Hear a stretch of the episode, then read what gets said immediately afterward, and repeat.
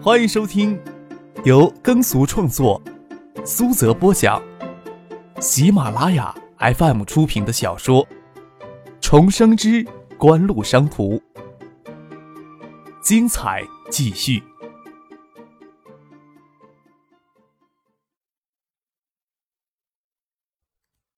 第八百五十集。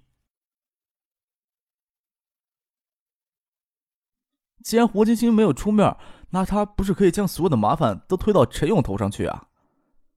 石学兵问道。“哎呦，那也得陈勇呀，将这些麻烦招揽下来才行啊。”杜飞笑道。“除了那四百万的保证金，他们在云林证券还捅出一千两百万的窟窿呢。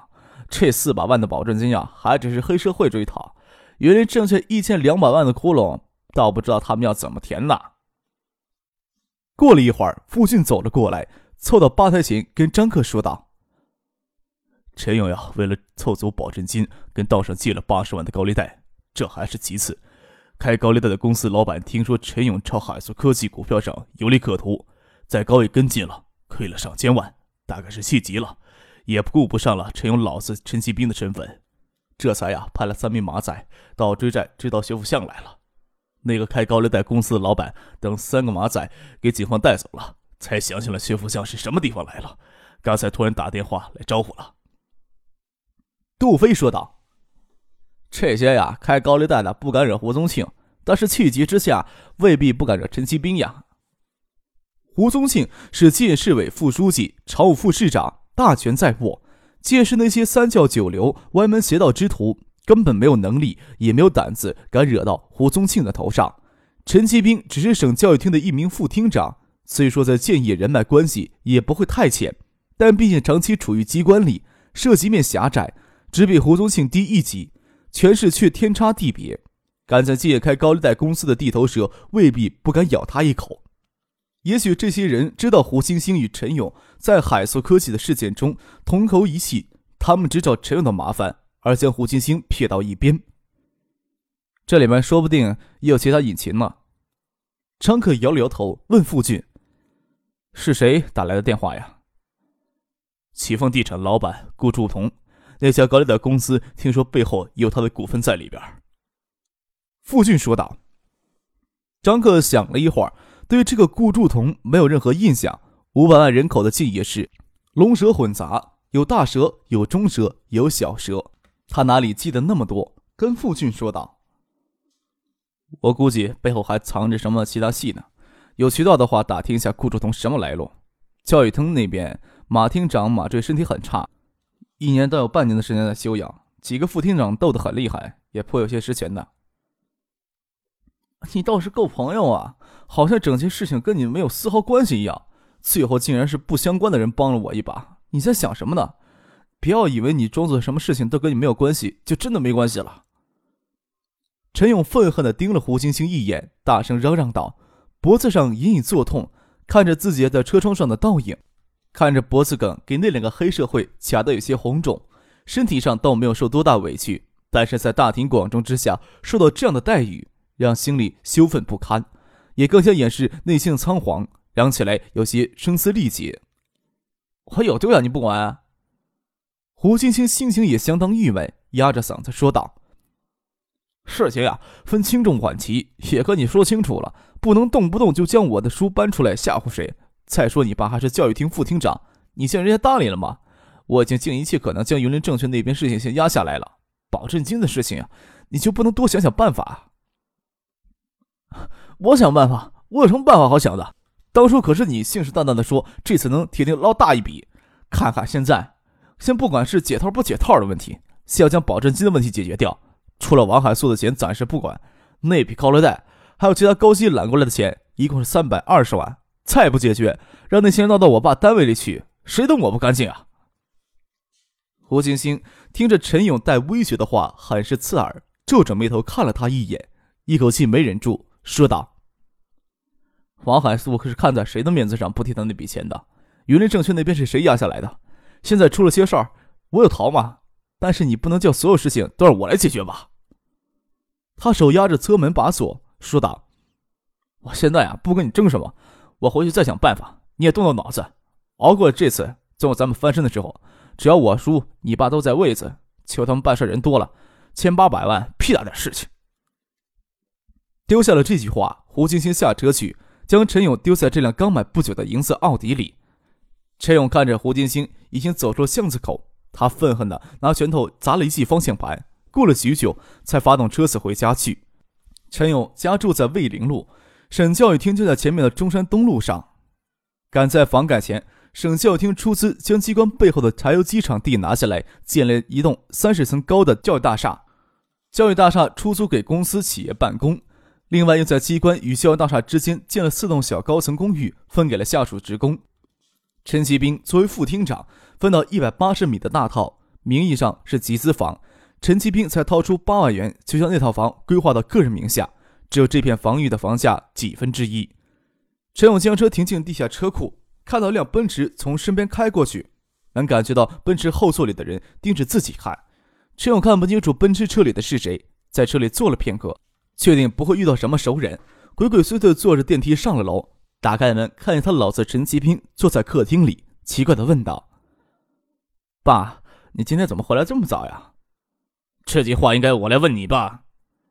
陈其斌阴沉的脸盯着儿子陈勇看：“怎么了？发生什么事情了？”陈勇见老子神色有异，心虚的问道：“你自己做的好事儿，还问我呢？”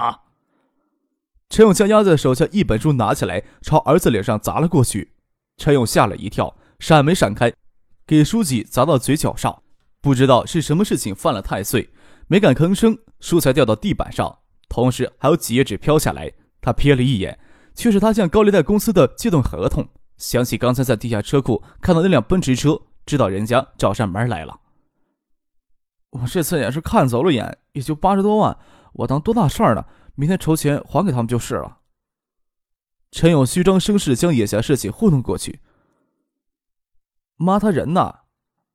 哼，也就八十万。陈其兵发冷的冷笑，看着儿子，再走近一步会忍不住伸手抽他的耳光子。忍了一会儿，才吐了一口气，说道：“八十万的事情，你说的轻松，人家看上后面的教育大厦了。八十万就想拿走教育大厦。”他们倒是想得美，陈勇心里想：八十万当然拿不走教育大厦，这只是促成此事给他老子陈其兵的报酬。不过这倒是给他提了一个醒，眼睛一亮，想到摆脱眼下的麻烦法子，将衬衫往下扯了扯，脖子露出了淤青。我也是啊，上了胡金星的当，还还不上钱，他们就到学校里来堵我了。陈其兵看了一眼，没有说话。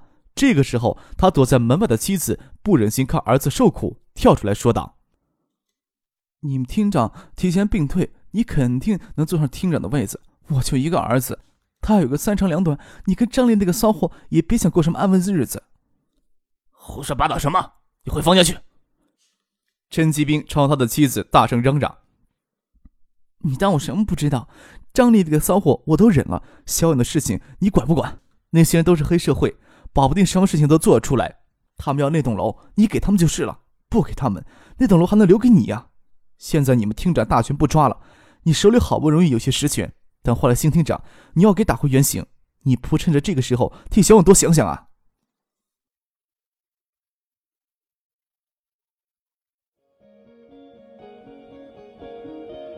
您正在收听的是由喜马拉雅 FM 出品的《重生之官路商途》。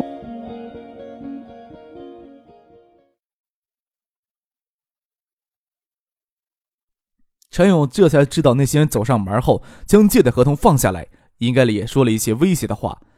现任教育局厅长这两年来长期患病休养，就不抓权了。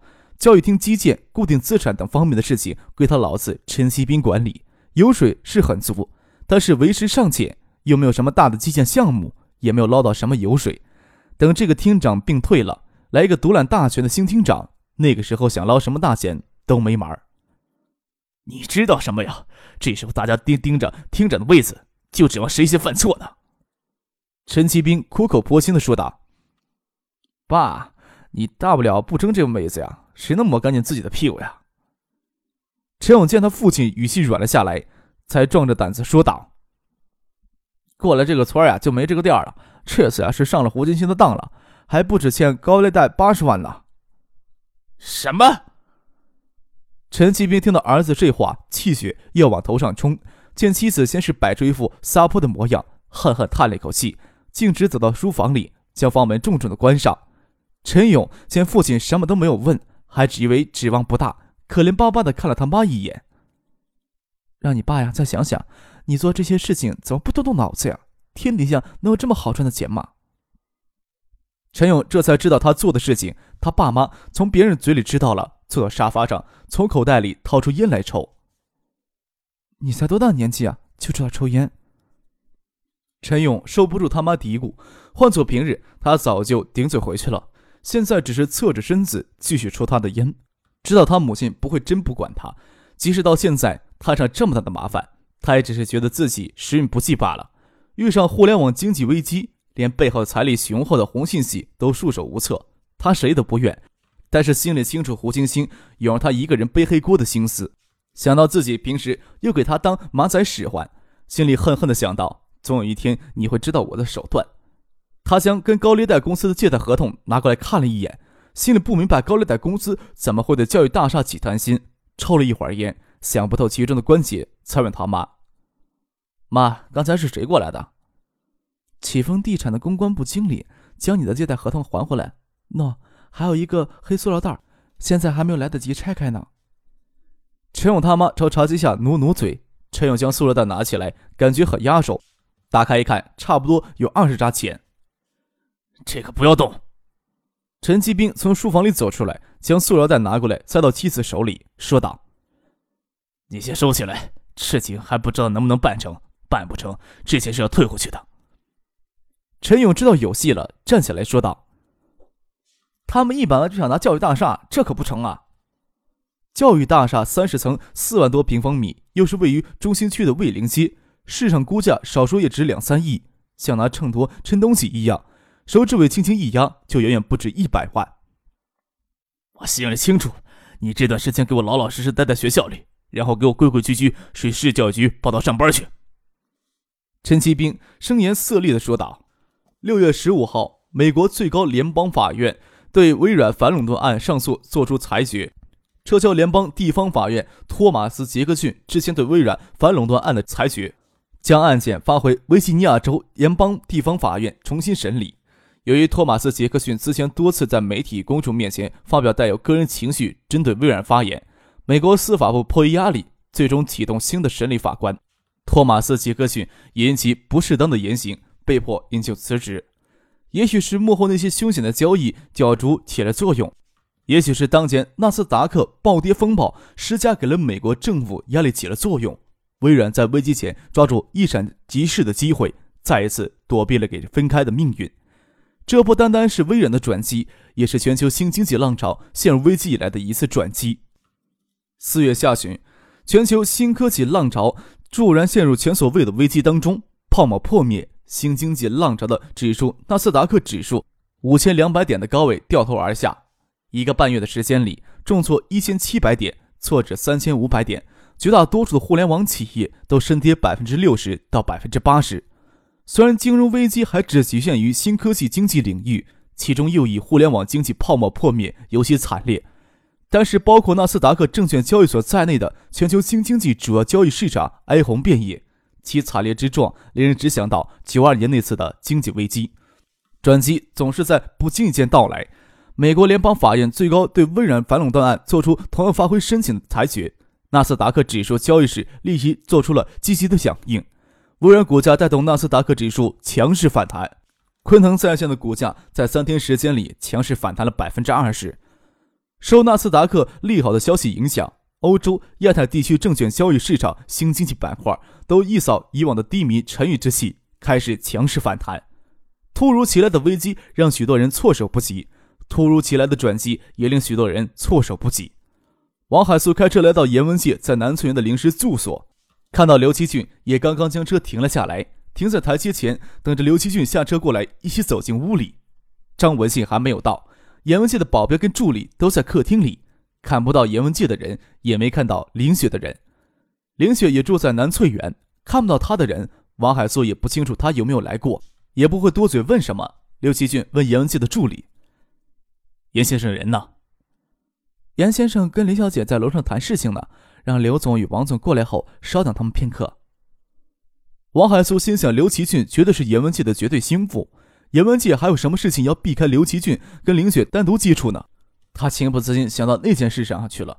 他与刘奇俊在客厅里坐了片刻，等严文记与林雪下楼时，他还特意观察了林雪的神态，见她发丝微有些凌乱，面色潮红，眸带春意，鼻尖还有些汗珠子渗了出来。就越发肯定之前猜测，心里不屑地啜了一口。但见她容颜娇媚，肌肤似雪，有着极致光滑的光泽，又是十分的眼馋。这种女人，即使不能占有，偶尔沾一沾那美妙的肉体，也是人生极致的好享受。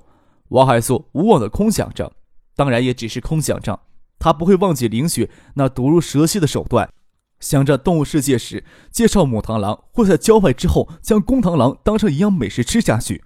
王海素心想，林雪就是会将公螳螂当成一样美食吃下肚的母螳螂啊。文信今天赶不回来，有什么事情，咱们先讨论吧。严文介说道，从他脸上根本看不出他刚与林雪在牢上做过什么事情。王海苏心想，严文介也许不是那么好吃的公螳螂吧。他站起来，跟着他们走进后面的雅室。纳斯达克指数强势反弹，国内鲁深两市的网络股也强势反弹。在他们还来不及调动资金干涉的前提下，海素科技三天股价时间里反弹了百分之十四，将过去一周时间里失地全部收复。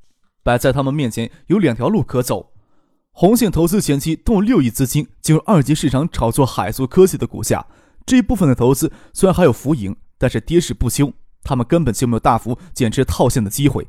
这个时候股市强势反弹，也就是套现的绝佳良机。王海素揣测严文杰的心理打算，心想他也许有更大的野心。要是这一波行情足够强劲、足够长时间，海素科技的股价就能强势反弹到每股三十四元的高位，也就意味着在证监会审核的时间内重新满足公开增发的条件。